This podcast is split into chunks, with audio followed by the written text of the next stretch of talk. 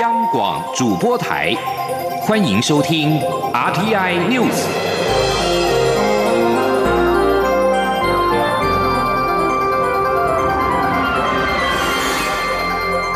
听众朋友您好，欢迎收听这节央广主播台提供给您的 RTI News，我是张顺祥。蔡英文总统今天出席新海盐一号交船典礼致辞时表示，这艘船是由台湾学界跟产业界合作，由台湾人自己建造，是台湾造船史上的里程碑。现在新海盐一二三号都已经交船，也宣告海盐船只的世代交替正式的完成。请听网记者杨文军的采访报道。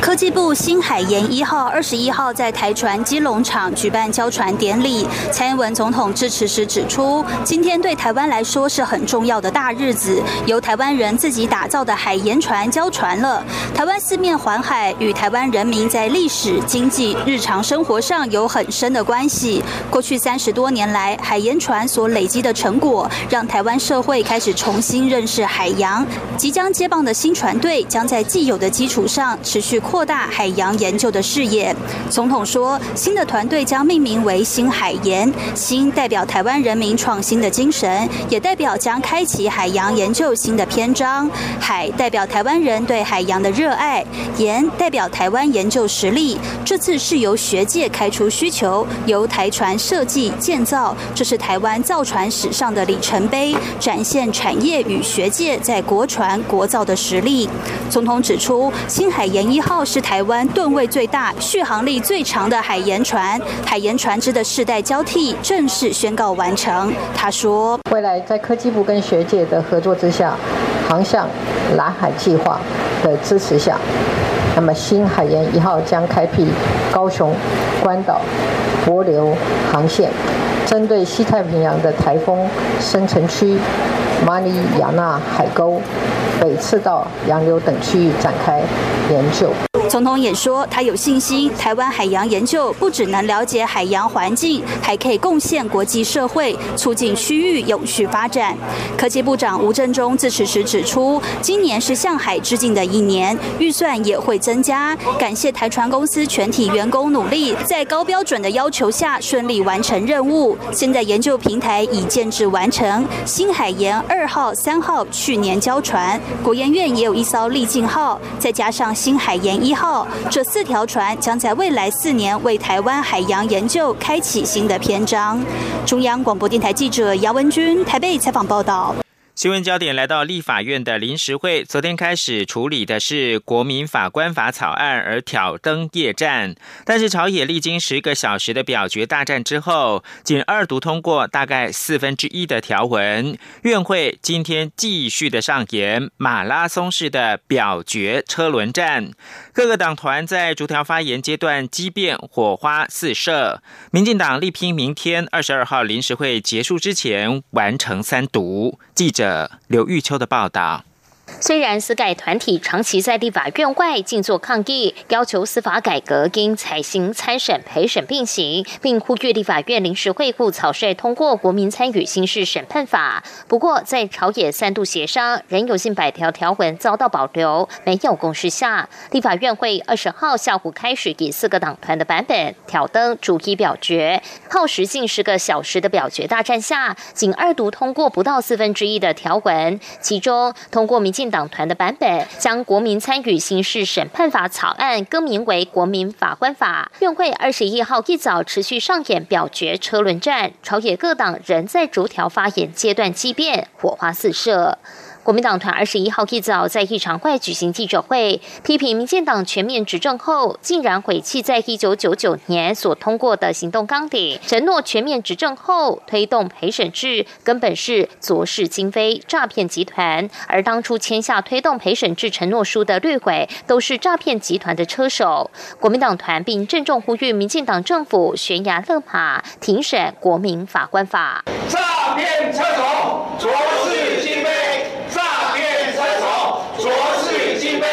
面对在野党的质疑，民进党立委陈廷飞则说，所有的民调都期待司法改革，或许现阶段大家对于参审陪审有不一样的意见，但国民法官法是最适合让国民法官加入司改的最好方式。我想，国民法官法是依照我们现有的一个呃司法制度，能够最适合让我们国民法官加入的一个呃最好的方式。那不论是参审、温陪审的精神都在里面，所以我们希望赶快通过，让整个司法改革可以往前迈进一步。由于临时会将在二十二号落幕，在逐条发言、逐条表决下，国民法官法的审议速度牛步，但民进党团不排除继续挑灯夜战，力拼临时会结束前完成国民法官法三读。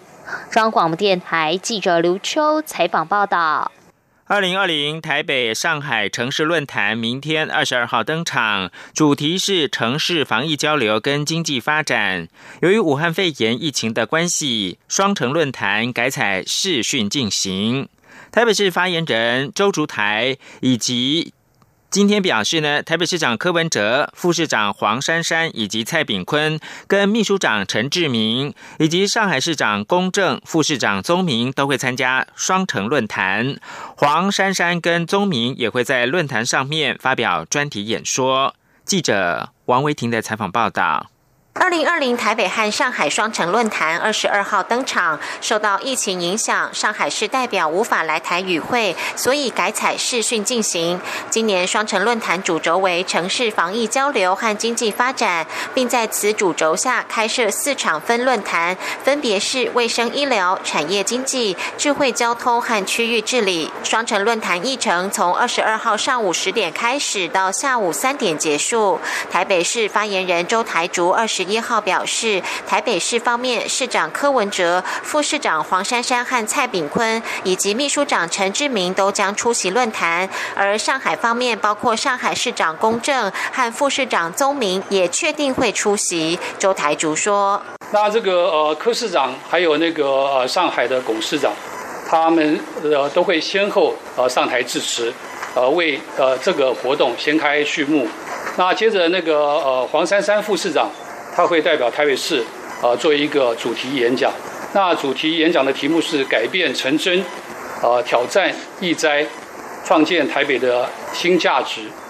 那上海的副市长啊，钟明，他会随后他也会做一个演讲。他的题目是“呃，坚持人民至上，呃，统筹推进疫情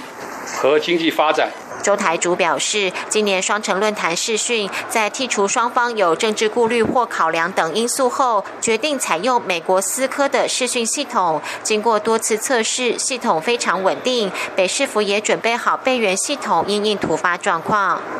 民进党台北市议员简书培向台北市政府索取双城论坛出席名单，北市府回应尚在办理邀请作业，因此没有确切名单。简书培质疑台北市政府是否要中共点头才敢公布出席名单？对此，周台主表示，并没有所谓要对岸点头的事情。过去台北举办双城论坛，都是事后才向外界公布名单，且出席名单牵涉被邀请人隐私，依照惯例都是事后公布。中央广播电台记者王威婷采访报道。卫福部布利双河医院的学术副院长林玉峰今天表示，低蛋白饮食对慢性肾脏病的病友来说，确实可以减缓器官的恶化。不过，因为低蛋白饮食口味比较淡，不少病友遵从性很低。而财团法人肾脏病防治基金会进一步分享低蛋白饮食的食谱，希望替肾友提供最佳的照护策略。央广记者肖兆平的采访报道。根据卫生福利部中央健康保险署日前公布的去年十大最花钱疾病当中，以慢性肾脏疾病高居第一，其治疗费更高达新台币五百三十三亿。卫福部布利双河医院学术副院长林玉峰二十一号进一步表示，目前全台洗肾人口有九点二万人，值得注意的是，有慢性肾病的民众约有两百多万人，因此延缓。肾功能恶化就成为重要的卫教议题。林玉峰解释，为了延缓慢性肾脏病友进入洗肾阶段，医师都会提醒第三期后的病友，每天蛋白质大约只需要零点六到零点八公克的低蛋白饮食，因为一旦过量就会产生氮废物，增加器官负担。他说：“慢性肾脏病的话，哈，如果蛋白质的摄取过量的话，会增加肾脏的这个负担。”啊，然后会呃加速这个肾功能的这个恶化，所以如果说在我们给他低蛋白饮食这个控制的话，可以延缓那个呃肾功能的恶化跟进入洗肾的时间。林玉峰也说，很多低蛋白饮食可能吃起来比较没有味道，不少民众的遵从性就不高，但这真的非常可惜，因为控制蛋白量确实对慢性肾病病友是有帮助。为此，肾脏病防治基金会就开办丰盛食堂，希望透过专业厨师跟营养师，让低蛋白饮食变得好吃以及生活化。秘书长吴以莲表示，他们不仅推出烹饪教室、发行卫教手册，还拍摄食谱影片，让病友可以方便学习。他说：“那我们开课设立食谱，我们也做影片，然后都希望让。”呃，最重要一件事就是让病友可以在家里面自己操作，所以我们的食谱是不希望做的什么很花俏或者是很难，因为我们还是希望大家可以回到餐桌上，家人共同的用餐。肾脏病防治基金会提醒，采取低蛋白饮食的同时，也要适度补充热量，才能有足够的营养跟体力做好疾病控制，以维持良好的生活品质。中央广播电台记者肖兆平采访报道。国际新闻：英国牛津大学的 COVID-19 疫苗产生了免疫的反应。牛津大学跟英国药厂阿斯特捷利康合作，研发2019冠状病毒疾病的实验疫苗，成功安全的引发人体产生免疫的反应。英国政府则是抢先订购了一亿剂的疫苗。公布在医学期刊《刺格针》的报告显示，从四月二十三到五月二十一号期间，英国有一千零七十七个人自愿参与试验，有一半的受试者是实验组注射的是实验疫苗，另外一半是控制组注射的是脑膜炎的疫苗。所有的受试者都不知道自己到底注射的是什么疫苗。已经有受试者成功的产生免疫的反应，刺激抗体跟 T 细胞对抗病毒。毒虽然这项结果令人振奋，但尚需更大规模的试验。报告表示，T 细胞的数值在注射之后的十四天达到顶峰，抗体则是在第二十八天达到最高值。但实验的时间不够久，没有办法得知抗体跟 T 细胞在体内存续多久。另外，受到疫情冲击的巴西将从二十一号开始，针对一支中国生产的疫苗展开临床试验，对大概九百名自愿者发出第一批的疫苗。这支由中国北京科兴生物制品公司研发的 COVID-19 疫苗，是全球第三支进入到第三阶段试验，也就是核准前最后阶段测试的疫苗。初步结果预料将在九十天内揭晓。《华尔街日报》二十号报道，英国禁止中国电信设备巨擘华为参与第五代行动通讯五 G 的行动网络建设之后，欧盟国家一旦跟进，北京考虑要还击，对华为竞争对手诺基亚跟爱立信的中国制产品实行出口的管制。美中深陷科技冷战，华府将值全球电信设备市场牛耳的华为视为眼中钉，以华为构成国安威胁为理由，游说欧盟的盟邦封杀。英国上周下令电信商今年底前停止采购华为的五 G 网络设备，二零二七年底前移除五 G 网络当中所有华为的设备。欧盟对华为态度较为温和，近期渴望公告详述二十七个成员国对华为采取哪些政策。报道引述知情人士说法，中国商务部考虑对芬兰诺基亚跟瑞典爱立信在中国制造的产品实施出口管制。以上新闻由张顺祥编辑播报。我是陈向红医师。现阶段国内疫情趋缓，鼓励民众可以适当的走出户外踏青或运动，提高免疫力。进行户外活动时，随时保持手部的干净，使用肥皂洗手或制备酒精干洗手。在户外通风良好的场地，也要适当维持社交距离。建议随时携带毛巾，避免直接用手触摸眼、口、鼻。户外活动回家后，请尽快换上干净的衣服。有政府，请安心。资讯由机关署提供。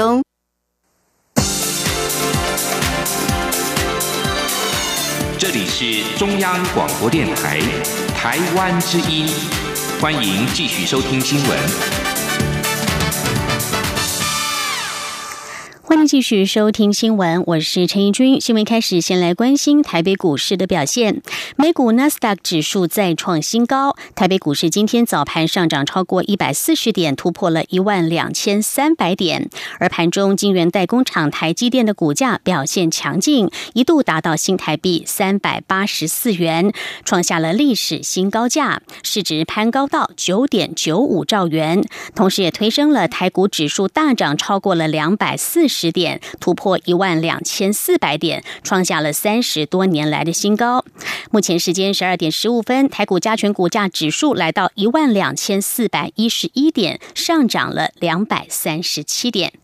而在外汇市场方面，新台币兑换美元汇率今天以二十九点五五零元开盘，截至十一点五十八分是来到了二十九块二十九点四一五元，升值一点四五角。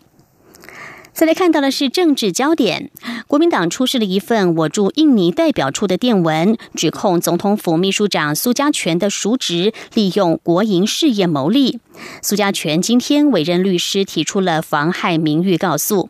苏家全在声明中指出，假的真不了，该份资料不仅年份错假，内容更是恶意捏造，因此只能透过司法让事实呈现。记者欧阳梦平的报道。国民党在二十号拿出一份我国驻印尼代表处在二零一七年回报外交部的密件电文，指控当时为立法院长的总统府秘书长苏家全以及民进党立委苏振清，曾经在二零一七年透过国营事业拜访印尼，以谋取私利。总统府及苏家全都痛斥是子虚乌有、恶意抹黑。苏家全并在二十一号委任律师前往台北地检署提告。律师房彦辉代苏家全发表声明表示，王玉敏、罗志强。游淑慧三位国民党党务主管，凭着一篇日期与内容完全错误的幻想文，硬是无中生有编撰故事，完全没有善尽查证的义务，恶意污蔑苏家全图谋私利，企图抹煞他在立法院长任内积极推动国会外交所奠定的基础，破坏台印经贸交流的成果。王玉敏过去曾经担任立法委员，好，罗志祥也担任过。总统府的副秘书长游淑慧则为现任台北市议员，应知道国会外交无可代替的独特性与机密性，好，却仍选择昧着良心带头抹黑作乱，混淆社会视听，他们应该为自己的丑陋行为感到羞愧与汗颜。房彦辉并拿出苏家全在二零一七年的出入境记录，证明苏家全在二零一七年不曾前往印尼。对于有媒体报道指该资料是日期误删、电报为真，声明中也强调假的真不了。这份资料不仅是年份错假，内容更是恶意捏造。因此，针对国民党文传会主委王玉敏、台北市议员罗志强及游淑慧提告妨害名誉，另外提出民事求偿，希望透过司法呈现事实。不容国民党指鹿为马。中央广播电台记者欧阳梦平在台北采访报道。针对国民党质疑总统府秘书长苏家全与立委苏振清图利，要求外交部公布电报，外交部发言人欧江安今天回应指出，国家公文书不是政治斗争的工具，外交部不会基于任何政治人物、政党或是媒体的压力而对外公布国家的文书。记者王兆坤的报道。国民党二十号以外交部密件电文质疑时任立法院长的总统府秘书长苏家全及民进党立委苏振清绕过外交部前往印尼图取私利。二十一号进一步引述媒体报道指出电文为真，要求外交部公布内容。外交部发言人欧江安表示，国家的公文书不是拿来作为政治斗争的工具，这不是国家公文书存在的意义。公家单位的内部文件是言析意见。需要经过考量、讨论与跨部会研商。因此，对于建诸于外的文件，不会评论对错，也不会证实真伪。欧江安说：“将相关的国家的公文书流出去，这样子的一个作为，我们不认同，我们也不鼓励这样的一个行为。外交部我们不会基于任何政治人物、政党或是媒体的压力来公布国家的文书。国家的文书的一个存在的意义，不是拿来作为政治斗争的工具。”欧江安再次说明，经外交部清查。苏家全在二零一六年九月以私人身份低调访问印尼。由于该次访问并非官方行程，而是与当地侨界联系情谊，驻印尼代表处当时仅基于礼遇立法院长而前往接机，但考量行政中立原则，并未参与访团接待或提供其他协助。此外，苏家全及苏振清在二零一七年没有赴访印尼记录，相关报道与事实不符。中央广播电台记者王兆坤台北采访报道：二零二零年全国教育局处长会议今天在台南举行。教育部长潘文忠表示，全国国小及公立幼儿园的游戏器材将会获得改善。教育部透过专案，将编列新台币二十七亿元，预计在两年之内修建全国一千九百七十四所国小以及八百三十八所幼儿园的游乐场，让所有的小朋友都能够开心上学。记者陈国维的报道。儿童游戏场设施安全管理规范在三年前修正发布后，教育部统计，全国国小及幼儿园的游戏设施合格率仅有两成，也让不少学校的游戏场被警告布条包围，无法让学童使用。教育部长潘文忠二十一号在全国教育局处长会议中表示，教育部所提出的改善专案近日获得行政院支持，预计在二零二二年八月前将全国各校游戏场改善完成。筹措了大概有将近二十七亿。左右的经费，也就希望利用这两年的时间，跟地方政府来共同改善所需要改善的这些儿童游戏器材。教育部国教署指出，在国小部分编列约二十一亿元，将修整一千九百七十四所国小的游戏场，每校一班级数补助新台币九十万到一百九十万元。幼儿园部分共编列六亿元，预计改善八百三十八所公共幼儿园，并依各园所的幼童数补助六十万到一百五十。万元，潘文忠说：“感谢行政院长苏贞昌这两年持续支援中小学改善硬体设施，包括老旧厕所、风雨球场及游戏器材，还有中小学的电力系统改善和冷气装设，也预计在二零二二年的夏天前完成，将让孩子有更好的学习环境。”中央广播电台记者陈国维台南采访报道。由农业委员会林务局和交通部台湾铁路管理局携手合作推出的里山动物列车二点零，自从去年首航以来，吸引了无数大小朋友和国际友人搭乘。为了纪念即将退役的里山列车带来的美好回忆，两局今天再度携手在台北车站西侧通廊举办“走入里山”里山航行自然书写创作联展，希望持续发扬里山精神。记者郑祥云、吴丽君的报道。台铁局长张正元二十一号携手林务局长林华庆于台北车站为走入里山、里山航行自然书写创作联展揭开序幕。张正元表示，里山动物列车二点零自去年首航以来，已吸引超过两百万人次的大小朋友搭乘，预计八月三号退役。为了纪念里山列车带来的美好回忆。即日起，在西侧走廊将展出为期十天的创作展，包括文具、影像、手绘稿和刺绣等，记录里山列车为大家带来的温暖记忆，也让火车不再只是交通工具。张正元说：“透过里山列车这个计划呢，让我们体会到火车不只是一个交通工具，它也是一个非常好的。”环境教育的场域。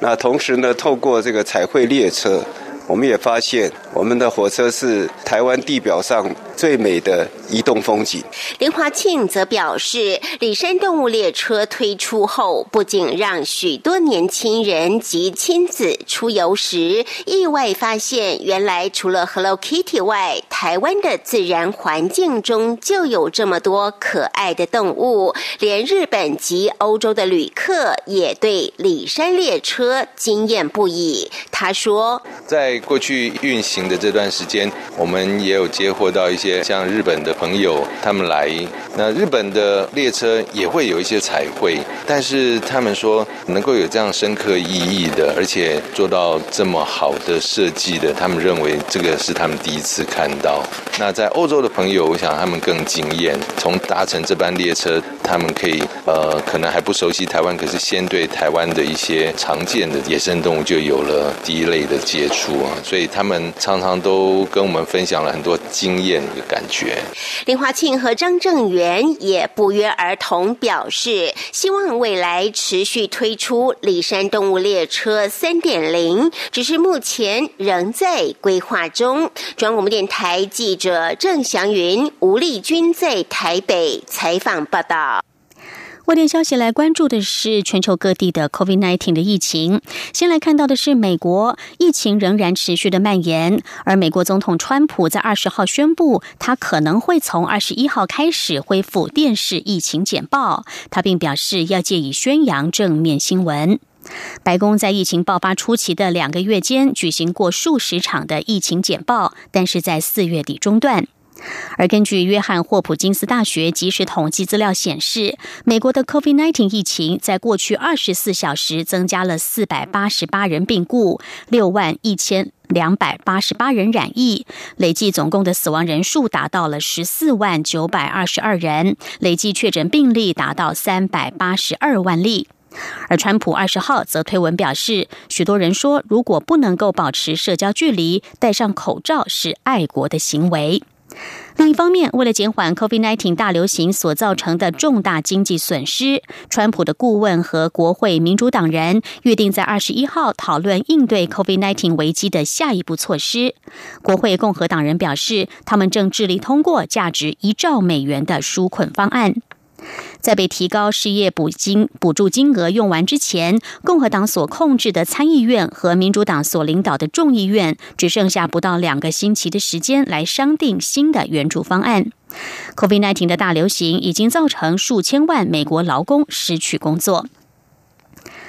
在看到欧洲国家的防疫措施陆续松绑之后，出现了疫情的反弹。西班牙卫生部二十号公布的数据显示，过去三个星期以来，COVID-19 盛行率增加为三倍。新一波群聚感染主要集中在加泰隆尼亚和亚拉冈自治区，当局防控疫情面临挑战。四月初疫情高峰的时候，西班牙每天通报了数千起确诊病例和数百人病故，之后成功减缓染疫人数增加的速度。但是自从解除了封锁措施，西班牙人民恢复日常生活之后，出现大约两百零一处的群聚感染，主要集中在加泰隆尼亚自治区的巴塞隆纳和雷里达以及周围地区。西班牙紧急医疗协调中心副主任席耶拉二十号在记者会中表示，六月底结束国家紧急状态时，COVID-19 确诊率为平均每十万居民中会有八例，而现在已经增加到每十万居民当中会有二十七例。他也说，西班牙上个周末通报了新增四千五百八十一人确诊，累计二十六万四千八百多例，超过两万八千人病故。西班牙卫生部长伊亚表示，加泰隆尼亚自治区的情况令人感到担忧。他也呼吁居民要遵守卫生防疫的措施。金砖五国成立的开发银行二十号表示，将会提供巴西十亿美元的贷款，以协助这个南美洲国家对抗 COVID-19 所造成的经济损失。这笔资金将会分配给巴西联邦政府的紧急援助支出计划。新开发银行发表声明说，根据估计，此举渴望加惠五百万的非正式劳工、低收入农民以及失业人口。声明表示，对于确保巴西能够以强劲财政回应来对抗疫情，并且推行优先投资以支撑经济复苏来说，这笔融资将会是巴西当局的重要工具。目前，巴西染疫人数为全球第二高，已经有两百一十一万八千多人感染 COVID-19，有八万多人死亡。在此同时，和美洲国家组织有关的一个委员会二十号要求巴西政府要采取行动来保护亚洛马米和耶库瓦纳的原住民免于遭受疫情扩散之苦。泛美人权委员会发表声明，给予巴西政府十五天的时间来概述已经采取的措施，像是提供适当的健康保健来保护原住民的生活。声明指出，委员会认为亚诺马米和耶库瓦纳原住民的生活权利、个人完整性和健康都受到严重的威胁。以上 T N News 由陈义军编辑播报，谢谢收听，这里是中央广播电台台湾之音。